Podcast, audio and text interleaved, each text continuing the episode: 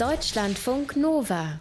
Grünstreifen. Im Tierreich ist es ja so. Die Männchen, die sich am meisten aufplustern, am meisten rumbalzen, sich gegenüber anderen Männchen durchsetzen, kurz gesagt die Alpha-Männchen, die haben die Nase vorn, wenn es um die Weibchen geht. Oft suchen sich die weiblichen Tiere die Männchen aus, von denen sie glauben, hey, die haben auf jeden Fall die besten Gene. Im Regelfall sind es eben die großen, starken, prächtigen Männchen. Aber es gibt Ausnahmen. Einige wenige Tierarten, bei denen die Weibchen eher auf die Männchen in den niedrigeren Rängen gehen, ja, auf die schwächeren Männchen, die unterlegeneren vielleicht. Warum das so ist, das wollen wir jetzt klären mit unserem Deutschlandfunk Nova Tierexperten, mit Dr. Mario Ludwig. Und deswegen frage ich dich, welche Tiere sind denn das, wo die Weibchen nicht die Alpha-Männchen, sondern eher die schwächeren Männchen bevorzugen? Okay, Jenny, das sind also zum Beispiel Weibchen von einer tansanischen Grauschabenart, heißt Nauphotea cinerea.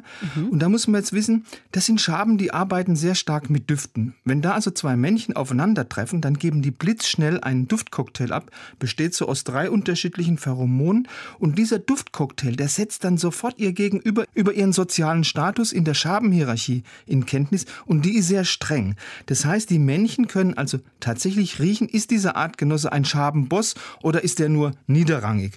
Und das ist eine ganz wichtige Information, weil auch in der Schabenhierarchie oder in der der Grauschabenhierarchie. Der wird nach oben kräftig gebuckelt und nach unten kräftig getreten. Und das haben alles Wissenschaftler von der Universität Manchester herausgefunden. Und natürlich orientieren sich auch die Weibchen dieser Grauschaben eben bei der Partnerwahl am Duftcocktail von den Männchen. So, und warum wählen die jetzt äh, die niedrigrangigeren Männchen aus? Ja, das stimmt eigentlich nach den Gesetzen der Natur nicht. Also die wählen ein niederrangiges äh, Männchen, das hast du schon gesagt, und nicht die Schabenbosse. Die sollten ja eigentlich die besten Gene haben. Nee, die wählen äh, also ein Männchen, das ist klar, am unteren Ende der Schabenhierarchie. Und sie nehmen dabei sogar in Kauf, dass aus einer Paarung mit einem niederrangigen äh, Männchen weniger Nachkommen rauskommen, als beim Sex jetzt mit einem Schabenmann, der eben, sagen wir mal, ganz oben auf der Schabenhierarchieleiter steht. So, und jetzt kommen wir zu dem Grund. Warum bevorzugen die die äh, schwächeren Männchen? Also die Wissenschaftler von der Uni Manchester, die glauben, sie kennen den Grund für dieses außergewöhnliche Verhalten. Die Weibchen paaren sich einfach lieber mit den rangniedrigen Männchen, um Verletzungen zu vermeiden. Weil diese Macho-Schabenmänner, also die Alpha-Männer, die benehmen sich beim Sex einfach erfahrungsgemäß sehr aggressiv, sehr rücksichtslos und die verletzen beim Sex die Weibchen oft. Und da sagt sich natürlich ein Weibchen, hey, da habe ich doch lieber verletzungsfreien Kuschelsex als so ein Brutalo-Liebhaber, auch wenn der gute Gene hat. Und was machen die Alpha-Männchen? Also lassen die sich das gefallen? Nee, also die geben sich mit dieser Wahl von den Weibchen natürlich nicht zufrieden. Also die wollen ja auch Kinder zeugen, die wollen auch ihre Gene weitergeben. Und deshalb greifen, die, greifen diese Schabenmachos zu ziemlich rabiaten Mitteln. Die schikanieren die, ich sage jetzt mal, von den Weibchen bevorzugten Schwächlinge so, dass sie sich gar nicht mehr trauen, diesen Pheromoncocktail freizusetzen. Und wer keine Pheromone freisetzt, der kann natürlich auch nicht die Aufmerksamkeit von einem Weibchen kriegen.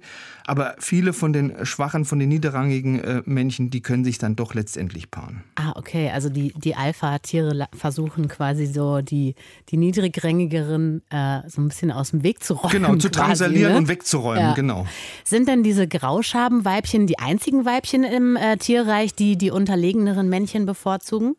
Nee, das gibt es auch bei Fischen, genauer gesagt bei den Atlantikkerpflingen. Das sind so 10 cm große Fische, kommen im Brackwasser von Mexiko und Guatemala vor.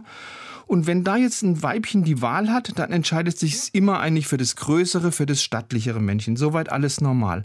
Aber wenn das Weibchen vorher einen Kampf zwischen zwei Männchen beobachtet hat, dann entscheidet es sich für den Verlierer haben mhm. Frankfurter Wissenschaftler herausgefunden. Und das hat offensichtlich den gleichen Grund wie bei den Grauschaben, weil die Siegermännchen, die sind nach dem Kampf, weil es eine kräftige Hormonausschüttung gegeben hat, sehr aggressiv, sehr erregt und halten das Weibchen also nicht nur ständig vom Fressen ab, sondern sie verletzen es auch noch beim Sex. Da nimmt das Weibchen halt dann doch lieber den Verlierer. Okay, das bedeutet eigentlich äh, genauso rabiat gehen die davor wie bei den Schaben. Genau. Gibt es denn noch andere Gründe, ähm, warum sich Weibchen äh, eher nicht so die Alpha-Männchen aussuchen?